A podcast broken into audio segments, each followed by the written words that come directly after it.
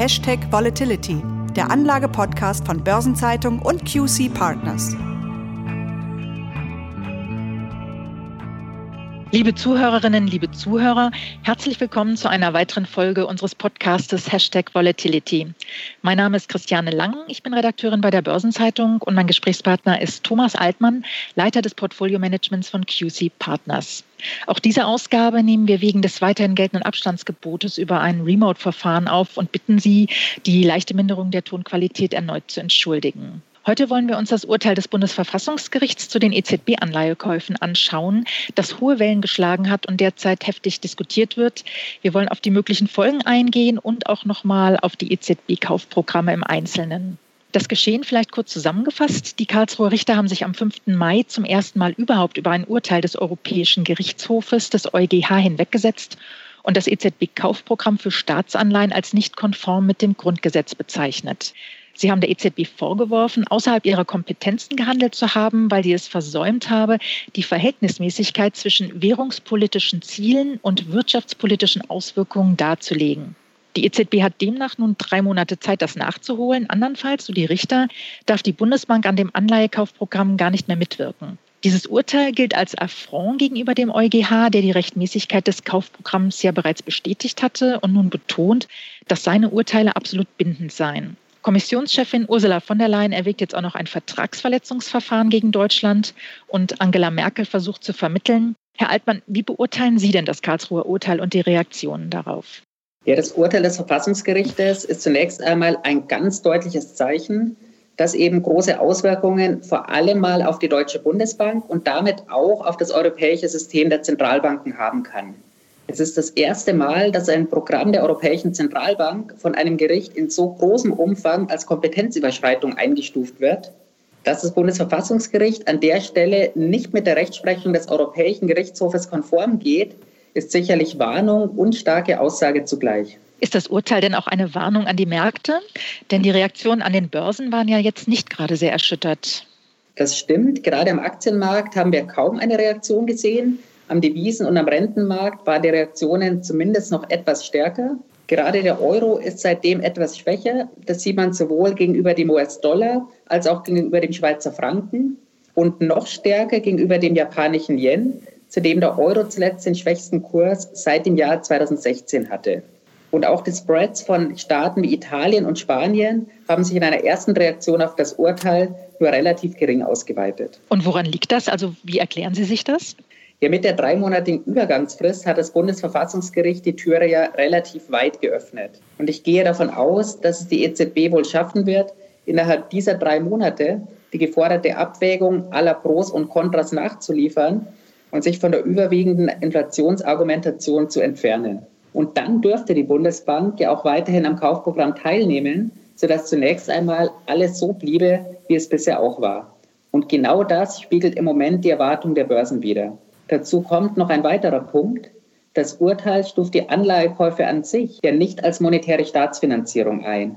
Und das ist auf jeden Fall ein Erfolg für die EZB. Nun haben die Karlsruher Richter ihr Urteil ja auf das Staatsanleihenkaufprogramm der EU bezogen, dem sogenannten Public Sector Purchase Program, abgekürzt PSPP. Können Sie vielleicht kurz einordnen, welchen Stellenwert dieses Programm innerhalb der EZB-Kaufprogramme insgesamt hat? Ja, das PSPP ist das Kernprogramm unter allen Kaufprogrammen. Aus allen aktiven Kaufprogrammen hält die EZB im Moment Anleihen im Gegenwert von 2,7 Billionen Euro. Davon wiederum entfallen 2,2 Billionen auf das vom Urteil betroffene PSPP. Das sind mehr als 80 Prozent aller Anleihen aus dem aktuellen Bestand der EZB. Und die restlichen 20 Prozent, die jetzt nicht in Staatsanleihen investiert wurden, äh, worauf entfallen die dann? Der größte Teil davon sind Pfandbriefe, dicht gefolgt von Unternehmensanleihen und dazu kommt dann noch ein kleinerer Teil in Asset-Backed Securities. Okay. Und diese drei Bereiche sind jetzt nicht betroffen. Wie hoch ist denn jetzt der Anteil der deutschen Bundesanleihen an dem PSPP, also an dem Teil, der von dem Urteil tatsächlich betroffen ist? Von diesen 2,2 Billionen Euro im PSPP entfallen 533 Milliarden Euro auf deutsche Anleihen. Das sind 23 Prozent und das entspricht damit relativ genau dem deutschen Anteil am EZB-Kapital. Also ein wirklich erheblicher Anteil. Nun müsste die Bundesbank nach dem Willen der Karlsruher Richter diese Anleihen im Ernstfall ja auch wieder verkaufen, sollte die EZB die Verhältnismäßigkeit des Programms eben nicht innerhalb der drei Monate nachweisen und würde sich die Bundesbank den Anweisungen des Verfassungsgerichts unterordnen. Das ist ja auch nicht automatisch der Fall. Das Ganze ist zugegebenermaßen ein extrem unwahrscheinlicher Fall und würde wohl auch den Anfang vom Ende des Euro bedeuten. Vielleicht können Sie aber in dem Zusammenhang für unsere Hörer und Hörerinnen noch einmal kurz erläutern, wann und warum der groß angelegte Ankauf von Anleihen durch die EZB überhaupt begann. Sehr gerne. Der Ursprung der Anleihekäufe der EZB liegt in der Finanzkrise. Im Jahr 2009 hat die EZB das erste Programm zum Ankauf von Pfandbriefen oder auf Englisch Covered Bonds aufgelegt, damals noch mit dem im Vergleich zu heute relativ bescheidenen Volumen von 60 Milliarden Euro. Ziel war damals die Stützung des von der Finanzkrise stark beeinträchtigten Pfandbriefmarktes. Zwei Jahre später folgte dann das zweite Programm, ebenfalls zum Ankauf von Pfandbriefen. Anfangs waren es also vor allen Dingen die Pfandbriefe, aber dann ging es ja auch schon mit den Staatsanleihen los. Genau, Staatsanleihen wurden erstmals im Jahr 2010 gekauft und zwar im Rahmen des SMP oder in der Langform Securities Markets Program. Die EZB hat damals für dieses Programm zwei Ziele angegeben. Zum einen eine Stabilisierung der Staatsanleihekurse und zum anderen die Wiederherstellung eines funktionierenden Transmissionsmechanismus. Gekauft wurden damals vor allem die Anleihen der von der Eurokrise besonders stark betroffenen Staaten, also Griechenland, Portugal und Italien. Über etwas mehr als zwei Jahre hinweg hat die EZB über dieses Programm 210 Milliarden Euro in die Märkte gepumpt. Also sind die Volumina dann sehr schnell stark angestiegen. Das ist richtig, denn schon kurz darauf folgte eines der wohl bekanntesten EZB-Programme, das Outright Monetary Transaction Program, wohl noch bekannter unter dem Kurznamen OTM. Und dieses Programm wird häufiger mit Draghis Whatever It Takes Worten in Verbindung gebracht. Also das bedeutet, die EZB wird alles Nötige tun, um den Euro zu erhalten. Ganz genau, das Programm zielte darauf ab, der EZB die Möglichkeit zu geben, in Krisenzeiten Staatsanleihen zu kaufen und das jeweils in Verbindung mit einem Rettungspaket des ESM. Auch damals wurde übrigens schon das Bundesverfassungsgericht angerufen, das Gericht folgte damals allerdings der Billigung des Programmes durch den Europäischen Gerichtshof und das Ganze mit nur relativ geringen Auflagen. Okay, aber dieses OTM-Programm wurde bisher noch gar nicht eingesetzt. Das stimmt, denn mit eben diesen Worten, whatever it takes, hatte Mario Draghi die Märkte damals so beruhigt, dass dieses Programm nie zum Einsatz kommen musste. Am aktuellen Rand wird der Einsatz dieses Programmes allerdings wieder diskutiert. Und nochmal zu diesen vier aktuellen Kaufprogrammen für Staats- und Unternehmensanleihen, Pfandbriefen und Asset-Backed Securities mit insgesamt 2,7 Billionen Euro. Die sind ja zwischen Herbst 2014 und Frühjahr 2015 gestartet. Genau. Anfangs wurden im Rahmen dieser Programme pro Monat Anleihen im Gegenwert von 60 Milliarden Euro gekauft. Später wurde das Volumen sogar auf 80 Milliarden Euro ausgeweitet. Im Jahr 2019 war das Programm dann sogar weitgehend ausgesetzt, bis es im November letzten Jahres mit einem monatlichen Kaufvolumen von 20 Milliarden Euro neu aufgelegt wurde. Ja, und mit Corona hat jetzt natürlich wieder eine neue Ära begonnen. Die EZB hat im März ein neues Programm beschlossen, das Pandemic Emergency Purchase Program. Genau, das umfasst noch einmal 750 Milliarden Euro zusätzlich. Die Laufzeit ist zunächst einmal bis zum Ende dieses Jahres befristet. Das Programm umfasst dabei alle Assetklassen, die die anderen Programme auch schon abdecken. Eine zusätzliche Erweiterung gibt es aber bei den Commercial Papers. Okay, und das bedeutet halt, dass die von der EZB gehaltenen Volumina weiter ansteigen werden. Ganz genau, das ist ein Punkt, den wir auch sehr, sehr schön an der Bilanzsumme der EZB beobachten können. Die liegt aktuell bei 45 Prozent des Bruttoinlandsproduktes aller Euro-Staaten. Zum Vergleich dazu, bei der Gründung der EZB machte die Bilanzsumme gerade mal 10 Prozent des Bruttoinlandsproduktes aus. In der Finanzkrise haben wir dann erstmals die Schwelle von 20 Prozent überschritten und in der Eurokrise im Jahr 2012 erstmals die Marke von 30 Prozent. Wie sind denn diese 45 Prozent im Vergleich mit anderen Notenbanken einzuordnen? Ja, wenn wir hier den Vergleich in Europa starten wollen, bei der Bank of England liegt die Bilanzsumme bei 27 Prozent des Bruttoinlandsproduktes. Die Bilanzsumme der Fed ist mit den aktuellen Käufen auf 31 Prozent angestiegen. Einsamer Spitzenreiter bei der Bilanzsumme ist die Bank of Japan. Hier liegt die Bilanzsumme bei 109 Prozent des japanischen Bruttoinlandsproduktes.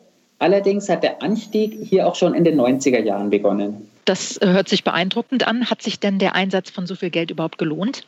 Die EZB hat es mit diesen Programmen geschafft, die Märkte nachhaltig zu beruhigen. Denn die Renditeaufschläge, die viele Staaten während der Eurokrise der Jahre 2011 und 2012 zahlen mussten, wurden nie wieder erreicht. Das sieht man besonders gut an den Beispielen Italien und Spanien. Italien zahlte 2011 einen Renditeaufschlag von 5,5 Prozent gegenüber deutschen Anleihen. Aktuell liegt der bei weniger als der Hälfte. Noch deutlicher ist die Entwicklung in Spanien. Hier lag der Renditeaufschlag 2012 bei 6,3 Prozent. Aktuell sind das gerade noch 1,3 Prozent. Das heißt, diese Länder konnten wieder zurück in ruhigeres Fahrwasser geführt werden. Profitieren denn tatsächlich nur Krisenländer von der Kaufpolitik der EZB? Ja, die EZB hat mit ihren Programmen ja auch den Euro an sich stabilisiert. Und davon profitieren auch alle noch nicht genannten Staaten. Das sehen wir zum einen an den deutlich geringeren Kursschwankungen des Euro und wir sehen es auch sehr, sehr gut an der impliziten Volatilität des Euro. Die implizite Einjahresvolatilität des Euro dann während der Finanzkrise im Jahr 2008 in der Spitze bei 20 Prozent, in der Eurokrise bei maximal 17 Prozent und in der aktuellen Corona-Krise nur noch bei maximal 12 Prozent. Und das ist ja eindeutig äh, die richtige Richtung. Wird der EZB die Beruhigung der Märkte denn auch künftig weiter gelingen? Ja, das ist natürlich die ganz große Frage, die uns im Moment alle bewegt. Ob und gegebenenfalls, wie sehr sich die Situation hier verändert hat, werden sicherlich schon die nächsten drei Monate zeigen. Die EZB wird sicherlich auch weiterhin bereit sein, sehr, sehr große Summen in die Märkte zu pumpen. Allerdings sind die Hürden für neue Hilfsprogramme mit dem Urteil des Bundesverfassungsgerichtes noch einmal ein gutes Stück höher geworden. Und von daher ist auch zu erwarten, dass neue Programme in Zukunft noch schneller und auch noch intensiver gerichtlich überprüft werden, als es in der Vergangenheit der Fall war. Letztendlich muss natürlich auch allen klar sein, dass der Handlungsspielraum der EZB ab einem gewissen Punkt endlich sein wird. Und von daher hat das Urteil des Bundesverfassungsgerichtes dieses Whatever it takes der EZB sicherlich ein Stück weit ausgehöhlt. Das wird ja jetzt gerade von allen Seiten sehr stark diskutiert, dieses Thema. Und ähm, man kann sehr gespannt sein, wie sich der Konflikt zwischen EU und Deutschland weiterentwickelt bezüglich dieses Urteils.